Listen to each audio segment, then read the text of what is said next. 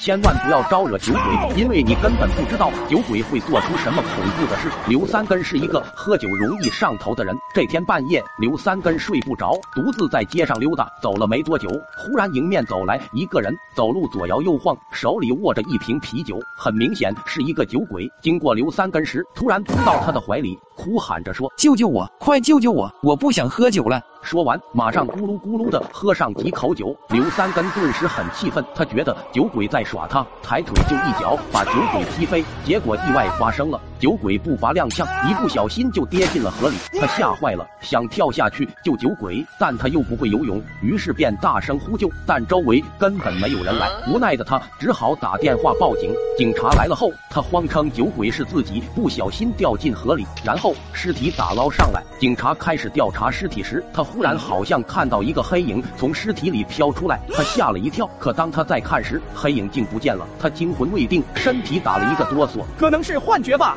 不久，警察查出了酒鬼的身份。原来酒鬼是一个酒鬼，几乎每天喝酒，从早上喝到晚上。因此，警察排除了他的嫌疑。只要地球不爆炸，这酒鬼都在喝酒。回到家，刘三根松了一口气，幸亏警察没怀疑自己。然后他忽然觉得口有点渴，便去到小卖部，他想买一瓶饮料。但奇怪的是，他一看到啤酒，手就不受控制的拿了一瓶，接着一饮而尽。当晚，他陆陆续续买了整整一箱啤酒，竟然独自一个人。喝完了，他以前酒量很差，每次跟朋友喝酒时，喝到三杯零点一四滴就会倒地，不能多不能少，因此朋友常常笑话他。但这晚后，他变了，变得千杯不倒，无酒不欢。在跟朋友喝酒时，朋友也不敢再笑话他，还管他叫爸爸的爸爸的孙子。后来，他的酒瘾越来越大，几乎每天都要喝，一天不喝浑身难受。有天，刘三根约朋友在自家喝酒，俩人喝到中途时，他突然吐了，朋友很。很惊讶，便问他：“你不是很能喝吗？怎么会吐？”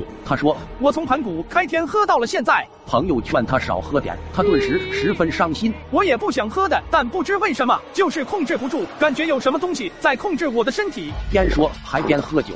见他这样，朋友只好摇摇头，叹了口气。俩人又喝了一会，他忽然站起来，摇摇晃晃的来到窗边。朋友也不知道他要做什么。然而就在这时，意外发生了，他竟然从窗口跳了下去。朋友顿时。吓得半死，惶恐的跑下一楼，只见地面一大滩血泊，刘三根整颗脑袋都倒插在地面，明显已经死了。朋友嚎啕大哭。这时，一个黑影从刘三根的尸体飘出来。